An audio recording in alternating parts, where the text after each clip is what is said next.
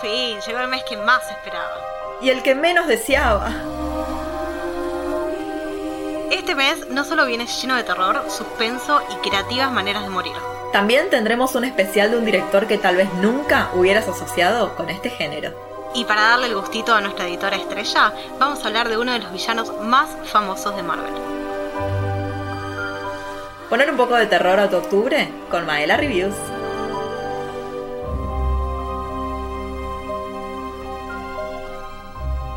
Días, buenas tardes o buenas noches y sean muy bienvenidos a una nueva edición de Maela Reviews. Estamos en el episodio número 66 en este mes del terror. No lo podés creer. Del otro lado, quien se está agarrando la cabeza, y no sé por qué, es mi compañera amiga Isa de Clara Luna. Hoy me podrías haber dicho mi compañera, mi amiga y mi simbiótica, Lara Luna. ¿Cómo no se me ocurrió? Y no se te ocurrió. Demonios.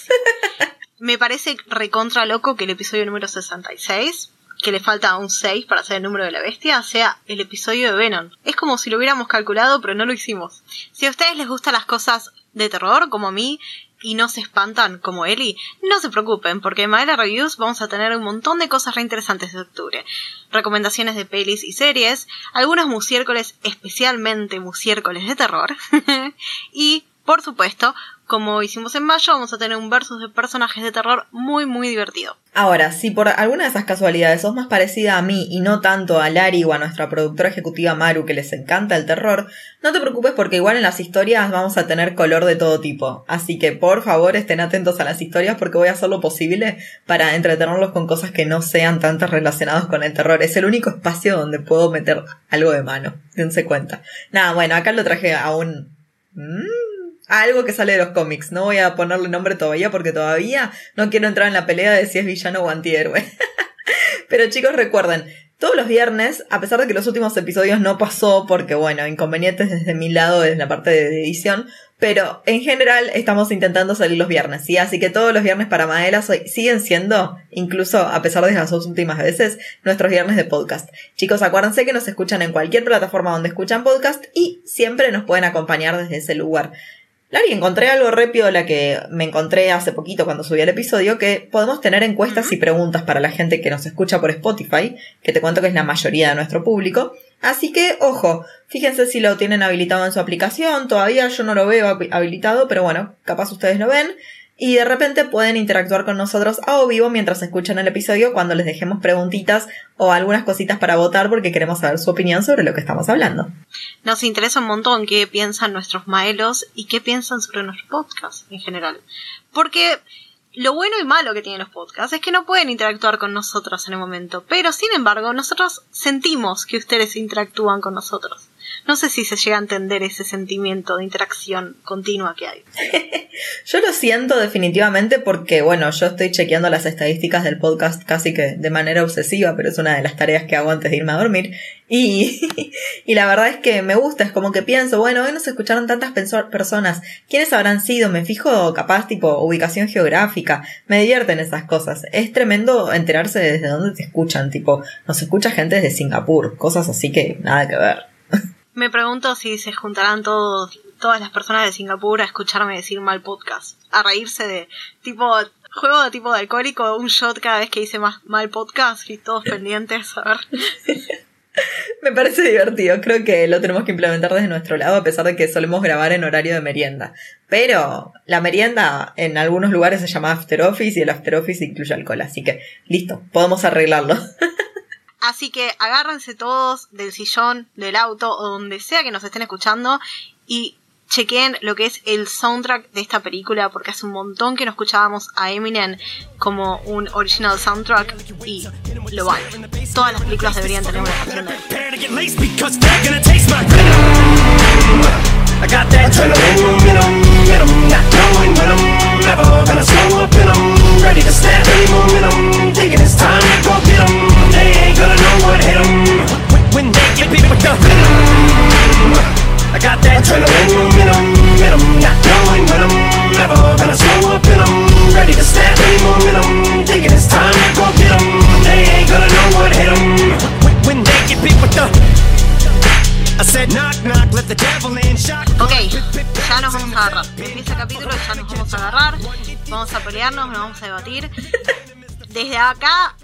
desde tu casa, yo desde la mía, en tres tenemos que decir si Venom nos parece un antihéroe o un villano, ¿ok? Ok.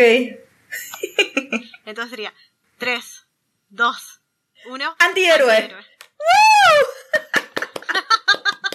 no lo puedo creer. Inaudito. Es el acuerdo más esperado de toda América Latina Unida. Nadie esperaba esta. este- te juro que pensé que me ibas a decir villano solo para molestarme igual. No, no, no. Como yo a veces digo cosas a propósito para molestarte un rato, bueno, pensé que me ibas a decir villano y iba a tener que ponerme la camiseta y defender porque es el típico ejemplo de antihéroe de diccionario. Sí, sí, yo voy a decir que todas las veces que yo dije que alguien o algún personaje era un antihéroe o un villano, no era para llevarte la contra, era porque realmente es lo que creo. Pero, como siempre estás vos equivocada, excepto en esta ocasión, estamos bien.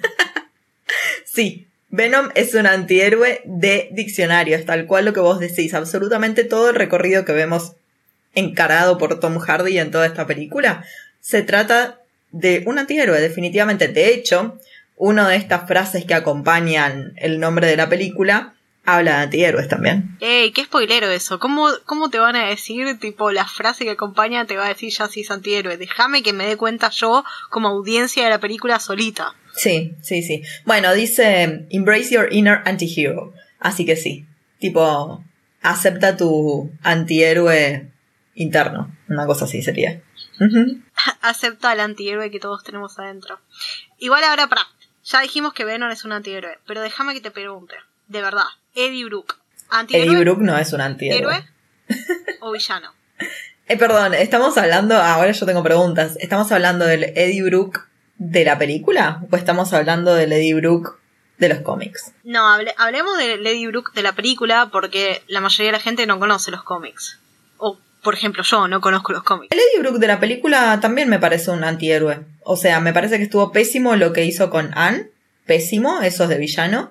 Pero también no es un mal tipo que quiere ir arruinándole la vida a la gente. Al contrario, a la chica que está en la calle, a María creo que se llama, le paga 20 dólares por un diario que es gratuito. O sea, no es mal tipo. No, Tampoco tiene las herramientas porque no le ayuda a la señora Chen cuando la van a apretar y le roban todo. Pero bueno, no, tampoco todos tienen que ser héroes. Sin embargo, te pido retruco sobre eso, porque nuestro antagonista, no le voy a decir villano, Carlton Drake, ayudaba a un montón de gente. Sí, no, yo estoy de acuerdo. Literalmente tenía toda una fundación que se dedicaba a ayudar a gente con, en, no sé, ponerle pacientes de cáncer de páncreas en un principio, o tenía sistemas educativos, eh, todos patrocinados por la empresa y un montón de cosas.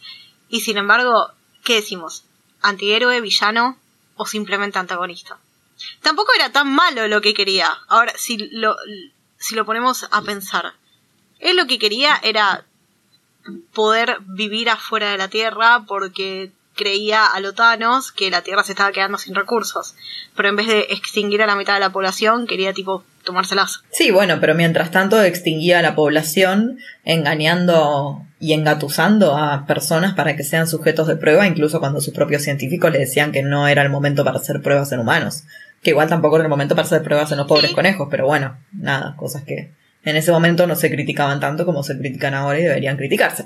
Pero acá, a ver, qué sé yo, el personaje de Riz Ahmed a mí me pareció que- creo que es de las pocas fallas que yo le voy a encontrar a esta película, porque a mí esta película me gusta muchísimo, pero una de las fallas que sí le voy a encontrar es que es tanto o tan importante la relación simbiótica entre Eddie y Venom que el antagonista o villano queda recontra de lado. Recontra de lado. De hecho, el tercer acto, la pelea final, es, es bastante chota. O sea, es bastante floja. Es bastante floja, es verdad. Pero sin embargo, vos sabés que sigue una línea muy clásica de la película que está interpretando. Es una típica película, como lo llaman los norteamericanos, Buddy Cop Action Movie, donde tenés a los dos personajes principales que se llevan mal y a lo largo de la película se van llevando cada vez mejor hasta que se hacen como amiguitos y quedan como, no sé, eh, ahora estoy tratando de pensar en alguna, pero ¿entendés lo que quiero decir? Tipo cuando un policía más viejo entrena a uno nuevo y al principio se odian y después empiezan a llevar bien. Algo así. Sí. Es un es típica, en esa típica de películas, el antagonista o el villano no importan tanto. Lo que importa es la relación entre los dos personajes. Y para mí es una de las cosas que hizo bien la película, porque no está tanto como quizás alguna de sus primas segundas de Marvel, donde lo importante es el héroe y su lucha en contra del villano, o en otras, el villano y su lucha en contra de los héroes. Es otro tipo de película. Y también tiene un montón de cosas que son de otros géneros, que es más del horror y de la comedia, y no tanto de las superhero movies. Se va de eso para mí. Estoy, estoy totalmente de acuerdo con lo que decís. De hecho, a ver, esta película es una película de origen, se nota mucho eso, entonces por eso también el villano flaquea. Porque sí, la historia de origen es entre Eddie y Venom, sin dudas. Ahora, lo que definitivamente también flaquea, date cuenta que para mí lo que funciona realmente muy bien es Eddie y Venom. Pero si hablamos de flaquezas, tenemos que hablar de Eddie Oh, por Dios. Tedioso, ese personaje es tedioso. Tengo un problema, tengo un problema muy grande con Michelle Williams. Eh, no lo puedo superar. Está encasillada en un personaje. En todas las películas hace siempre del mismo prototipo de persona. Siempre hace de disapproving wife character, que sería la esposa que no aprueba las, las acciones, como si fuera Marsh de los Simpson, está siempre en ese papel, como que no suma nada a la historia y está solo ahí para representar a alguien que duda de las acciones del protagonista, en todas sus películas, no puede destacarse, y yo no sé si es problema de ella como actriz o si es un problema de que ya está casteada para hacer esos papeles para siempre. Puede ser, puede ser. Yo estoy de acuerdo en que no encontré ningún tipo de química, como que no me cerró. Siento que podría haber sido una esposa que termina siendo traicionada, o sea, bueno, no esposa, pero futura esposa, que termina siendo traicionada, pero sigue estando preocupada por Eddie y finalmente es una badass, porque al final, supuestamente ella es una piba ruda, pero si vos no te lo dice el personaje, o te lo dice Eddie, che, no te preocupes Venom porque ella, tipo, sabe defenderse o qué sé yo, vos no te enterás, o sea, si no te lo dice el guion no te das cuenta porque no lo interpreta de esa forma. Y eso no es una mal, no, no sé si mal cast, pero no es una mala decisión de los escritores o de los guionistas, que está como muy tirado de los pelos, ah, Gisa es una chica ruda, no me lo estás diciendo. Realmente. Sí, yo creo que tiene que ver un poco con todo. ¿eh? Yo, en ese sentido, eh, nada, para mí no es solamente el hecho de que capaz el guion no acompañó a ese personaje o se centraron justamente en la relación entre Eddie y Venom y lo demás quedó por fuera, bueno, está bien, qué sé yo, son decisiones también y tampoco te puede entrar absolutamente todo lo que quieras meter en una película de dos horas, que creo que es eso lo que pasó. Había demasiado para una película de dos horas en lo que nos encantó y lo que se destacó fue esa relación entre simbionte y alienígena y humano. Así que en ese sentido, eso me gustó.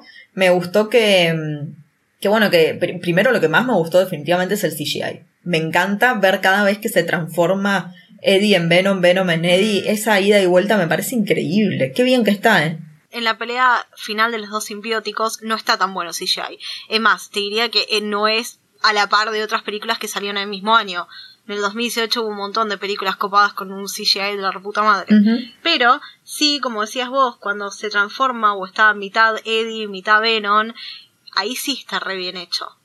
Es más, cuando estaban filmando, el director había jugado con la idea de hacer eh, motion caption, ¿viste? Cuando le ponen al, actor muchos puntitos en la cara y depende cómo se mueve, después se mueve el personaje de CGI. Un ejemplo muy claro de esto es Benedict Cumberbatch haciendo de Smaug en El Hobbit. Bueno, algo así. Pero, como todos sabemos que Venom tiene unos ojos desproporcionados, una lengua larga, larga, una boca desproporcionada, no sé si tiene realmente una nariz considerable, entonces no, iban a poder hacer eso. Mm. Pero la idea estuvo, ¿eh? De que Tom Hardy hiciera más cosas para Venom. La verdad es que Tom Hardy es el que se lleva la película, es claramente la persona que aparece en absolutamente todas las escenas y y sí, es el que demuestra un poco de esta cosa que vos decías, ¿no? Que primero es una relación tirante entre ellos, incluso hasta que se da cuenta que, que Venom lo estaba matando, lo estaba comiendo por dentro, y después que terminan llevándose bien. Lo que sí vemos, me parece que hasta está mejor interpretado que Eddie, es Venom. Venom para mí es por lejos la mejor interpretación de esta película. Sí, y es Tom Hardy también. Yo pensaba que era otro, que había un voice actor encargado de hacerle la voz de Venom, pero no, era él mismo que a la mañana grababa todas las líneas de Venom y trabajaba con el equipo de sonido, el equipo de effects especializado en eso, y después a las tarde grababa sus escenas con la voz de Venom que había grabado a la mañana. Eso me parece re loco. sí, sí, la verdad es que es un laburo de él. Es Tom Hardy actuando con Tom Hardy. Sí, tal cual, tal cual. Bueno, hemos visto muchísimas películas en donde hay una persona disfrazada también de mujer y actuando en ambas cosas, como, no sé, algunas cosas de Adam Sandler que hemos visto, demás, pero esto es totalmente distinto. Y bienvenido sea, la verdad es que a mí me encanta el laburo de voz que hizo Tom Hardy es muy bueno. Venom, me encanta, me encanta la voz de Venom. Me parece muy, muy, muy real, muy original. Yo no me creo que Venom no tenga esa voz. Me parece que es la única voz que podría tener. Y la verdad es que en ese sentido me encantó. Debo decir que yo esta película recuerdo haberlo disfrutado mucho cuando salió y cuando la volví a ver para este podcast, yo te digo, la volví a disfrutar un montón. Pero sí cuando empieza el segundo acto. Toda la parte con Anne no me gusta. Y el segundo acto que ya estamos, bueno, que ya es parte Venom de nuestra vida, ahí sí, ahí me empieza a gustar mucho más. Eh, a ver, diciendo un poco, estamos en una película, como decíamos antes, de los orígenes de... No me molesta la primera parte, sí me parece que capaz podrían haber hecho una mejor unión entre los, los primeros 20 minutos y de los 6 meses cuando te ponen el cartel que dice 6 meses después. Porque aparte hay un montón de problemas de continuidad. No sé si te acordás que el otro simbiótico que se escapa, Riot, entra en el cuerpo de una viejita y está 6 meses en el cuerpo de esa viejita y sin embargo todos los que prueba el protagonista mueren rápido. Es como que tiene esos pequeños errores que se ve que no lo pensaron en su momento, pero no me molesta.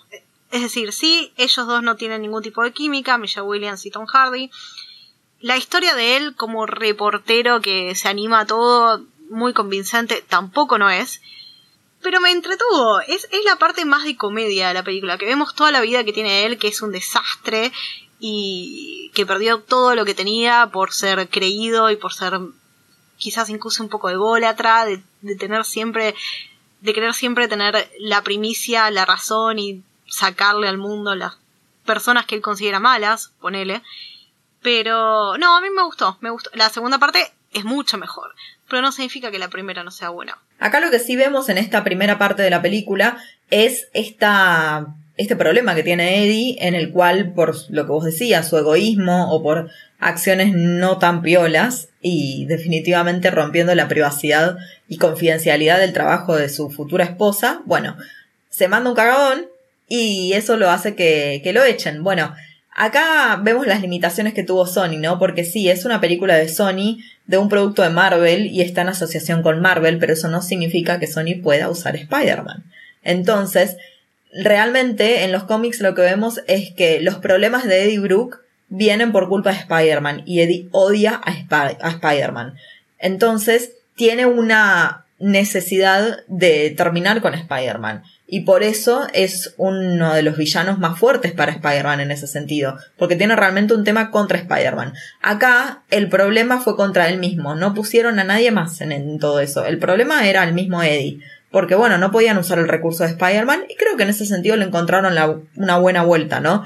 Que realmente el tipo sea el más desdichado de todos por sus propias acciones. Pero, ¿a vos te parece que era necesario usar el recurso de Spider-Man? Ya hicieron eso. Been there, done that. Y ni siquiera estuvo tan bien hecho. No sé si te acordás el, Venom de Spider-Man 3.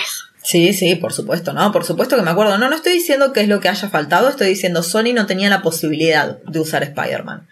Eh, nada, es, es importante y es fundamental para la historia de Venom que es parte de Spider-Man. Venom no, no, no, existe en el universo de los cómics si no es por Spider-Man. Entonces, en ese sentido, sí, pero para las películas está bien que eh, Sony no tuviera esas herramientas y lo supiera reemplazar de otra forma. A mí me pareció que estuvo buena. A ver, están haciendo, están queriendo crear su propio MCU Universe. Eso ya está, ya lo sabemos. Están queriendo crear su propio Spider-Verse Universe en el que podemos llegar a encontrar a Venom. Pero yo no creo que le, que le vaya mal a este personaje en solitario. No, no, yo no digo que, eso sea así. Simplemente estoy diciendo que al Sony no tener esa herramienta, me parece que le encontró una buena vuelta de tuerca para introducir al personaje, incluso sin que sea Spider-Man el mayor villano para, para Eddie Brooke. Que el problema de Eddie sea el mismísimo Eddie, y bueno, también le ponen que el problema es contra este personaje interpretado por Riz Ahmed. Sí, y también algo que tiene que ver mucho con que sea una película de origen, es un villano nuevo. No es un villano que ya haya estado en los cómics. No me refiero a Riot, me refiero sino a Carton Drake. No existen los cómics. Claro. Eh, o sea, están haciendo lo mismo que hicieron los de Marvel Disney con MCU, de crear nuevas oportunidades y nuevos villanos con material que ya existe, porque es obvio que Thanos existe en los cómics. Pero ¿existe el mismo Thanos que existe en el universo del MCU? No, es otro Thanos completamente diferente. Por eso es otro multiverso. Y lo mismo están haciendo acá. Y me parece bien, me parece bárbaro. La verdad que se tomaron un montón de oportunidades y libertades con el personaje Venom, que yo no conozco los cómics, pero que me gustó un montón. ¿Cómo cuáles? Ponele. Que el personaje de Venom admita que es un loser ante Eddie, que él también me encanta. sí. Esa parte que está totalmente loca y puede llegar a estar re fuera de contexto. Y sin embargo le da otra profundidad, porque estamos humanizando a este personaje de Venom separado de Eddie Brooke. Está como siendo su propio personaje. No sé si se entiende. Que tiene su propia historia y su propio background y tiene y toma sus propias decisiones y tiene su propia personalidad. Porque vos viste que Venom hace un montón de chistes. Sí, sí, sí. En un momento hace chistes tipo dark comenta cosas con sarcasmo, que vos decís, ¿cómo es esto posible? ¿Cómo entendió el, lenguaje humano lo suficiente para entender el sarcasmo o viene con sarcasmo de su planeta natal? sí, no, y es tremendo también como si te pones a pensar, Venom arranca siendo villano, pasa que nosotros no lo sabemos, y él mismo se confiesa que él venía para hacer otra cosa, que venía con una misión de básicamente exterminar la raza humana, y después tuvo un cambio de corazón todo gracias a Eddie Brooke, ¿no? Al darse cuenta de que es más parecido de lo que creía y que podía sentirse más identificado y cómodo con él que de otra forma. Sin embargo, eso implica que él tiene que comer cada tanto alguna que otra cabeza humana. Esa parte que le dice, ¿vas a seguir comiéndote personas? Muy probablemente. Estuvo bien. Aparte, como ya lo, el personaje de Eddie Brooke es como totalmente layback y como que acepta todo lo que está sucediendo casi sin quejarse. Cuando, como por ejemplo cuando tienen que luchar contra Rayo te dice, ah, bueno, vayamos a salvar la Tierra. Como cuando te piden que los acompañes al supermercado y no tenías ganas y ya tenías puesto el pijama, pero bueno, te cambias y los acompañas al supermercado. Igual, sí, Igual, sí, sí, sí, tal cual. Tal cual, tal cual. Bueno, y aparte, Tom Hardy elige hacer este personaje también porque Venom es uno de los personajes favoritos de su hijo. Y tuvo justamente la ayuda de su hijo para poder encarnar al personaje. No sabía eso, yo había escuchado en entrevistas que él había dicho que no sabía nada de Venom al principio, que pensaba que era solo el Spider-Man negro, y no sabía que lo había elegido por el hijo, pero está bien, la verdad que le, brinda un montón el papel. Y toda la parte de comedia física, cuando Venom lo está usando como si fuera un títere y se para y se mueve y todo. Estoy segura que hubo cables y efectos visuales atrás de todo eso. Pero las caras que pone y cómo actúa, la verdad que Tom Hardy le dio todo a este papel. Siento que pasa lo mismo que pasó con Deadpool y Ryan Reynolds, que le dieron vida, cada uno le dio vida al papel. Sí, en ese sentido estoy de acuerdo, como que se apropió mucho de, del papel y estoy totalmente de acuerdo. Sí me pasa que no lo pongo al, al nivel de Deadpool porque para mí lo que hizo Ryan Reynolds con Deadpool va más allá de la pantalla. Entonces, en ese sentido, yo, nada, lo respeto y lo quiero mucho a Ryan Reynolds por eso, por traernos como gags de, de, Deadpool todo el tiempo, constantemente, que no dependa solamente de una película. En cambio, bueno, Tom Hardy es un tipo que está en, en otras cosas. Capaz es un actor distinto y decide que, bueno, eh, mi papel como Venom es durante las dos horas que dura la película, pero después yo soy Tom Hardy y hago un montón de otras cosas. Bueno, Ryan Reynolds lleva a Deadpool a todos lados. Creo que en ese sentido esa es la pequeña diferencia entre los dos. Sí, es verdad que Ryan Reynolds es Deadpool y Deadpool es Ryan Reynolds. No hay duda de eso respecto. Pero yo creo que Tom Hardy hizo muy buen trabajo sigo pensando que le dio vida a Venom y a Eddie Brooke. Y a dos personas. Va, dos personajes, no dos personas. Estoy totalmente de acuerdo por lo que, bueno, decíamos antes, el juego de voz que hizo me parece que es tremendo. Y bueno, vamos a ver lo que nos trae esta segunda entrega en la que ya hemos visto un par de trailers y que de por sí ya la primera escena post créditos, porque tuvo dos escenas post créditos esta película, en la primera aparecía ya la pista de que lo que se venía ahora era Carnage. Pensé que la primera escena post créditos era la de Stan Lee y la segunda escena post créditos era la de Carnage. ¿Cuál es la segunda escena post No. En la segunda escena post créditos es una que estuvo en cines y que está online en algunos lugares, al menos yo ahora para la, la rewatcheada la vi, es un tráiler de Spider-Man Into the Spider-Verse, película que también salió ese año. Sí, sí, lo vi. Sí, sí, sí, es verdad. Pasa que encima, eh, yo me acuerdo que había salido por esta altura del año, en octubre, la de Venom, y la de Spider-Man estaba por salir en enero. Entonces era tipo, en, se estrenó el, el teaser de Spider-Man Into the Spider-Verse con Venom. Sí, sí, das razón. Vos sabés que yo la vi, yo la vi en los cines incluso. Sí, sí, sí, yo también la fui a ver al cine. La verdad es que es una película que me divirtió muchísimo. A mí me divierte mucho cuando le ponen comicidad al- a, los, a los superhéroes. Sobre todo cuando es esto, una relación tirante y que después pasa a ser funcional, ¿no? Bueno, estamos viendo en el primer tráiler que salió de Venom 2 toda la escena de la preparación del desayuno, que básicamente Venom prende fuego a la cocina y le tira unos scrambled eggs y unas tostadas así. Y es, es muy bueno, a mí me divierte mucho. Sí, me re gusta esa parte porque aparte te muestra cómo está Venom cuidando de Eddie Brooke.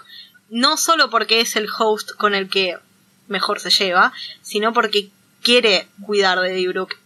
Está esa amistad existente en estos personajes.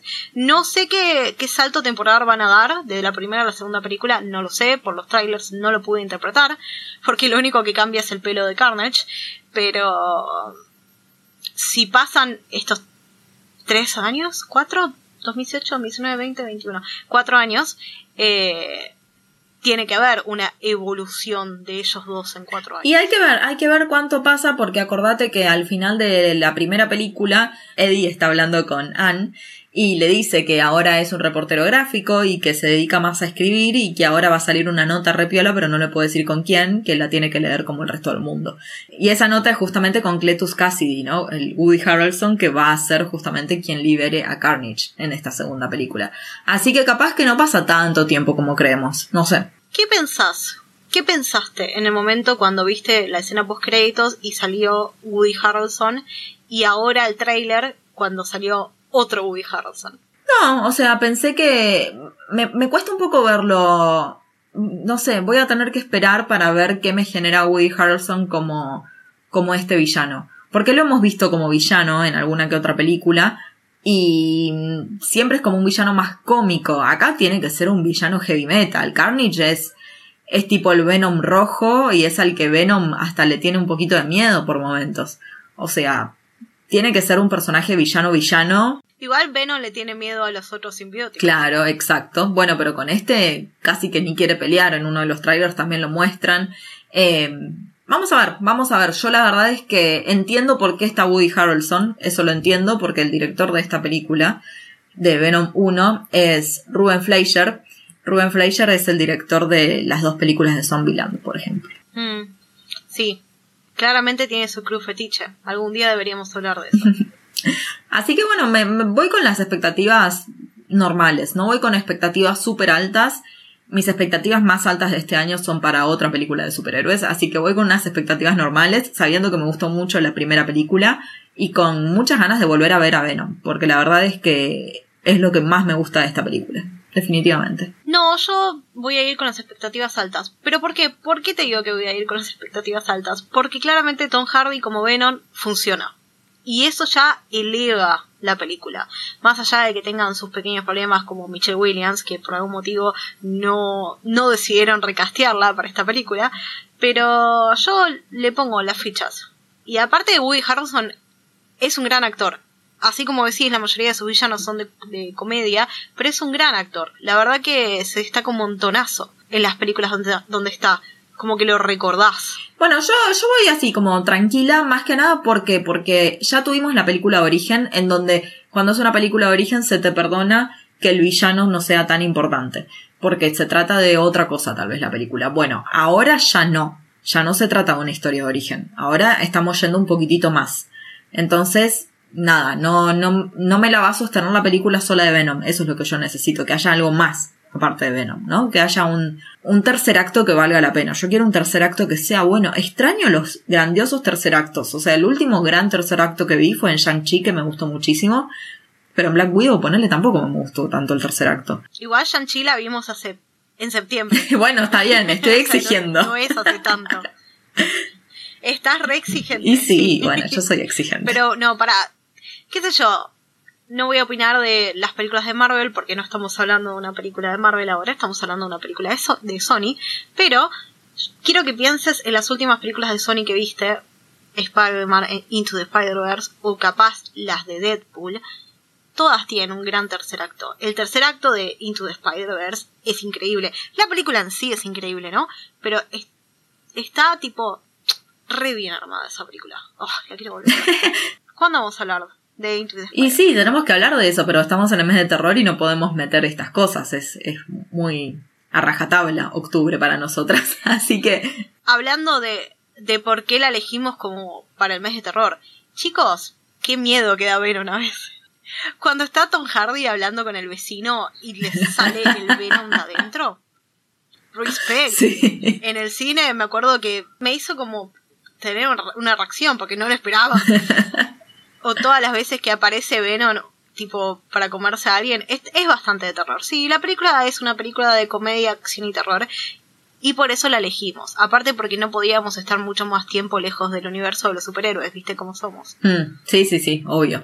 Mira, yo la verdad es que te iba a decir, qué interesante hubiera sido que nuestro director de este mes, el director al que le vamos a dedicar nuestro podcast de octubre de directores, haya hecho algo de Venom. Mal. Pero él ya tuvo su posibilidad y la cagó. Ah, mala, re cagó. Cuando lo dijiste dije, wow, sí, y después dije, ah, pará. Mm, sí, no, no, no, está bien. Hay que darle oportunidades a nuevos directores. Sí, o también es el tema de tener a ciertos personajes tan atados a personajes tan importantes como Spider-Man.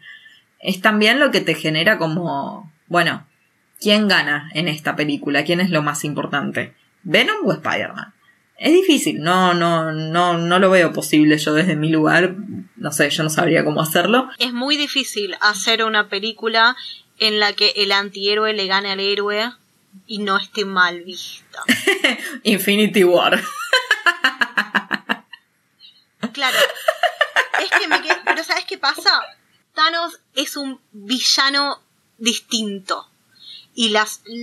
No puedo decirle Infinity War o Endgame. Para mí son una biología, las dos películas, y se tienen que mirar siempre back to back, porque si no viste uno, tienen que dejar de llorar cuando termina Infinity War y tipo secarse las lágrimas y empezar en War, eh, en War, y empezar Endgame, y después llorar con Endgame y seguir llorando y después decir, bueno, voy a volver a ver la película de Spider-Man, así dejo de llorar y llorás más, porque Spider-Man después te hace llorar más.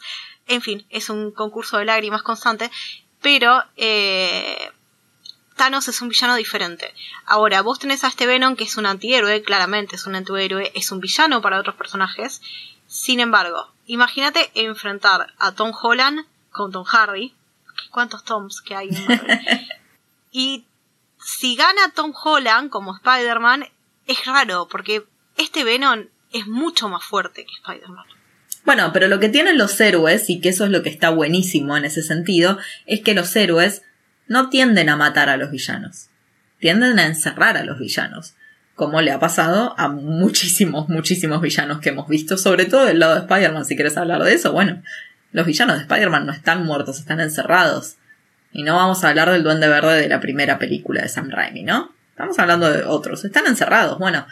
Em, entonces, en ese sentido, puede, puede zafar, porque digo, en los cómics, por ejemplo, Venom cuando todavía no era Venom, era simplemente un traje negro que venía del espacio.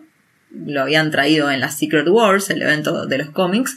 Bueno, ese traje lo usa de host a Spider-Man y Spider-Man termina liberándose de él dos veces antes que después Venom sea Venom a través de Eddie, Eddie Brooke y de otras personas, pero mucho más con Eddie Brooke que con el resto. Me quedé pensando lo que dijiste que los héroes no matan a los villanos. Y me voy a cruzar de charco a la competencia y te voy a hablar de Batman. Batman en un montón de cómics mata a los villanos. Sí pasa normalmente en las dark versions o en las versiones de, por ejemplo, los cómics de Joker donde lo mata Joker. Pero sí, DC sí se manda para ese lado, ¿eh? ellos no, no tienen problema. Porque no tienen problema en poner a sus héroes como mercenarios. diría. Sí, pero estoy de acuerdo con lo que decís, pero justo te metiste con un personaje como Batman. No estás hablando de Superman. No estás hablando de la Mujer Maravilla. Estás hablando de Batman. Y Batman es un tipo que... Es un tipo que... Eh, podés hablar con muchísima gente y mucha gente le va a poner un sustantivo distinto a lo que es Batman. Batman es, un, superhéroe, Batman es un héroe, Batman es un vengador nocturno. Bueno, ahí tenés todas las, o sea, Batman es muy grande como para que lo debatamos en los pocos minutos que, que nos quedan de este episodio, como para decir, sí, es verdad, pero Batman mata. No, ojo, hay personajes que sí matan, Thor mata también, Iron Man también. Bueno, nada, no significa que no maten, sino que en general los villanos, los héroes tienden a no matar a los villanos, y sobre todo un villano como lo fue Venom en su momento, como lo es para Spider-Man, que es un villano en la mayoría de las veces, bueno, ahí no, no, no existe la posibilidad de que Spider-Man lo mate. No se trata de eso. Pero lo que sí quería contarte, porque me pareció una cosa loquísima, es que al Venom de Eddie Brooke, para lo que fueron los cómics, lo ideó un hombre que se llama David Michelin. Y cuando él ideó a este Venom, en realidad el host no iba a ser Eddie, sino que iba a ser una mujer. Pero no llegamos a ver eso. A ver, en la película vimos un poquito de Michelle Williams como She-Venom. Y, estoy segura que en la secuela también lo vamos a ver, porque están los carteles, ¿viste? En los carteles promocionales tenés a Venom y a Carnage, y en el medio chiquitito está She-Venom también. Sí. Así que eso sí. La historia estaba buena, me gusta, me gusta porque se trata de esto, ¿no? El personaje de Venom tiene una razón por la cual odiar a Spider-Man. Y en este caso, esta mujer estaba a punto de dar a luz, entonces el esposo sale de la casa corriendo en busca de un taxi para poder llevarla al hospital, y el taxista estaba manejando, yendo por la vida para eventualmente ser parado por este esposo, y se distrae y saca los ojos del camino porque hay una pelea de Spider-Man contra un villano. Entonces termina atropellando al esposo y tras el estado de shock de la mujer pierde el embarazo y también perdió el esposo. Y para, él la culpa, para ella la culpa no es del taxista, sino que es de Spider-Man. Me parece re loco que la historia del cómic sea re diferente y que lo deje re mal parado a Spider-Man como The Voice. Vos me estás diciendo que pasó lo mismo que pasa en The Voice. Que un superhéroe asesina de manera accidental a una persona. Sí, pero no, no. Y de hecho no llegó a los cómics esto porque cuando se lo presentó eh, David Michelin a quien era su editor, el editor le dijo, y la verdad es que no me parece que una mujer vaya a tener el poder suficiente como para poder enfrentarse a Spider-Man. Pongamos un nombre. Y ahí que crearon a Eddie Brooke. Siempre machismo antes. Pero ¿sabes lo que es muy interesante de Venom cuando se enfrenta a Spider-Man? Y que eso, por eso me gustaría, o sea, en realidad me gustaría ver Venom versus Spider-Man porque sí, pero aparte, Venom tiene la ventaja de que no puede ser detectado por el sentido arácnido de Spider-Man. Ah. Me encanta. Qué loco, ¿por qué no? ¿Y por qué no? ¿Por qué? Porque está escrito en un papel, ¿qué crees que te diga? eh, eh porque está escrito en un papel, porque el máster lo, designó así. No, eso me parece re injusto. Igual el, sentido arácnido de Spidey también me parece súper injusto.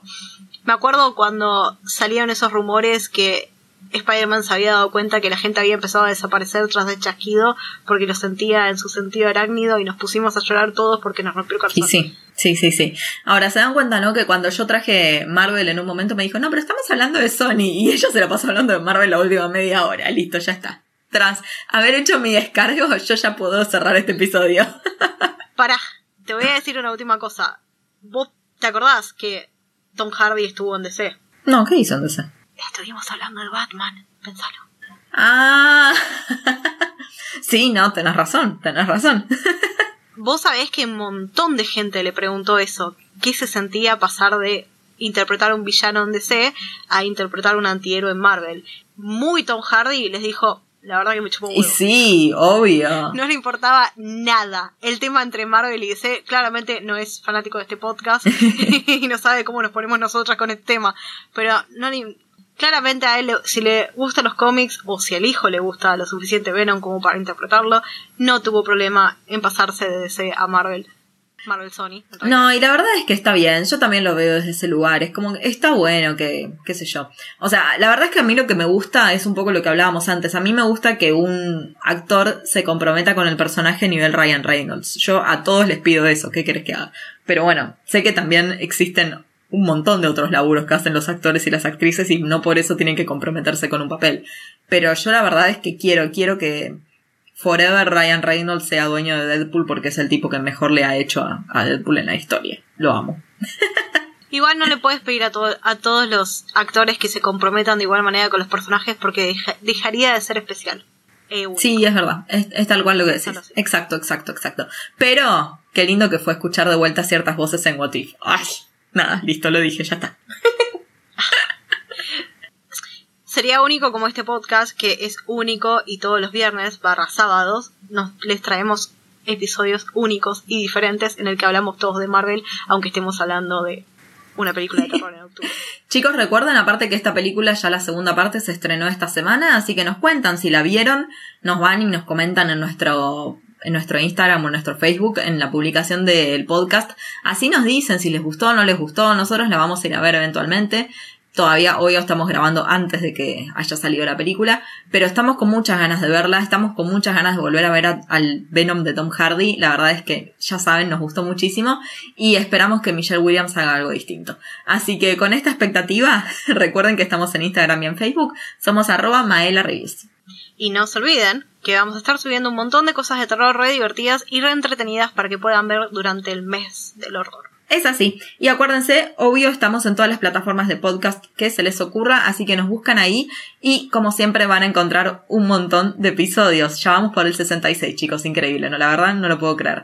Así que muchas gracias por estar del otro lado, Lari, y muchas gracias a todos ustedes por seguirnos escuchando o si son la primera vez que llegaron, bueno, bienvenidos al podcast de Madera Reviews. Tienen un montón de episodios para escuchar de cosas súper entretenidas. No se pierdan la trilogía Corneto, que para mí es lo mejor que hicimos. Así que chicos, les mando un beso enorme y también otro para vos, Nos vemos. Chao, chao. One is the loneliest number that you'll ever do. Two can be as bad as one. It's the loneliest number since the number one. Che, che. El episodio 66 no es el de What If. Ay, boluda, tenés razón. no lo puedo creer. Es como que estábamos tan metidas con que queríamos que el 66 fuera. Bueno, está bien, no, fue el de What If. Bueno, pero nada, todos superhéroes.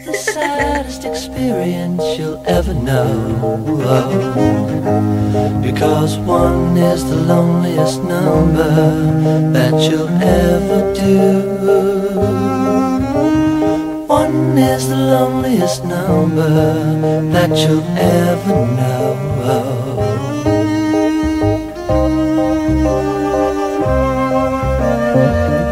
It's just no good anymore since you went away.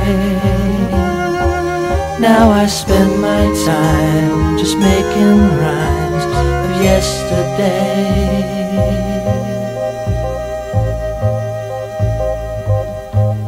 Cause one is the loneliest number that you'll ever do. One is the loneliest number that you'll ever know. One is the loneliest number. One is the loneliest number. One is the loneliest number that you'll ever do. One is the loneliest number, much, much worse than two. One is a number divided by two. One